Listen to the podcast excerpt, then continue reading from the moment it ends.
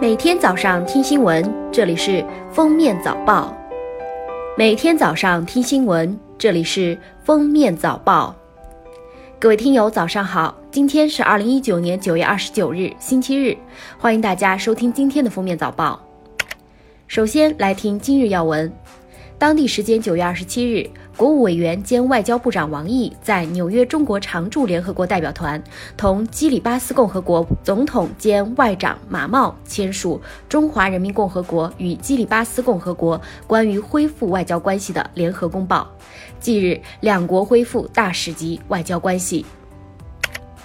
据交通运输部通知，十一国庆长假期间，高速公路继续执行免收通行费政策，九座车暂时不在免费行列。九座车的免费政策从二零二零年一月一日起实施。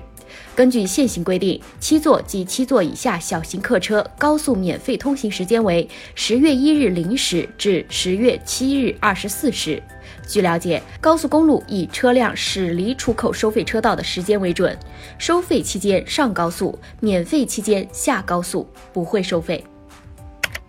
来自中国国家铁路集团有限公司的消息显示，为期十天的铁路国庆黄金周运输二十八日正式启动。自九月二十八日至十月七日，全国铁路预计发送旅客一点四二亿人次，同比增加一千一百四十四万人次，日均发送一千四百二十万人次，增长百分之八点八。其中，十月一日为客流最高峰，预计发送旅客一千七百五十万人次，比去年高峰日增加一百二十五万人次，增长百分之七点七。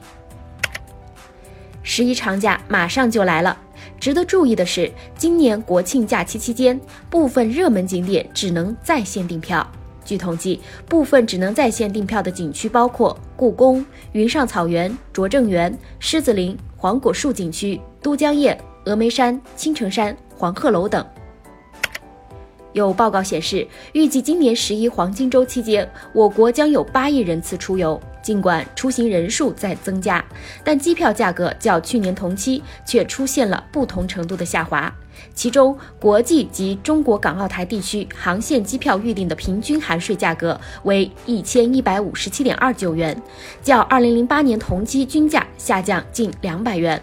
国内航线机票预订的平均裸票价格八百三十七点三二元，较二零一八年均价下降近五十元。下面是热点事件。为迎接新中国成立七十年，九月二十八日至十月八日，将有七点八万余名首都交通文明志愿者走上服务岗位，负责全市一千七百个公交站台、三百零八个地铁车站和二百六十六个交通路口的乘车秩序维护和交通引导工作。二十八日，中国女排战胜塞尔维亚，取得二零一九女排世界杯十连胜，提前一轮获得本届世界杯冠军。这是中国女排第五次世界杯夺冠，也是在三大赛上的第十次登顶。近日，陕西榆林一对迎亲婚车从米脂县新世纪广场通过时，七名闲散人员突然出现阻拦婚车，讨要洗钱，赖着不走。整个过程持续大约三分钟，造成该路段交通严重拥堵。随后，民警当场把他们抓获，并处行政拘留五日。最后来听国际要闻。美国国会众议院二十七日通过一项决议，该决议叫停美国总统特朗普今年二月宣布的美国南部边境进入国家紧急状态。据《每日邮报》报道，当地时间九月二十五日，约两百只海豚在佛得角博阿维斯塔岛海滩上搁浅。原因不明，尽管当地官员、居民、游客设法将其中一些海豚拖回海里，但许多海豚又返回沙滩，最终一百三十六只海豚死亡。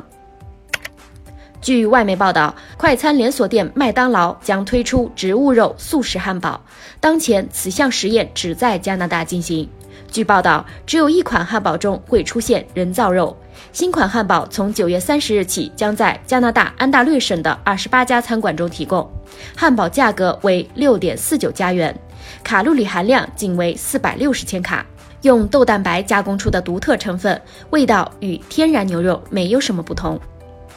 感谢收听今天的封面早报，我们明天再见。本节目由喜马拉雅和封面新闻联合播出。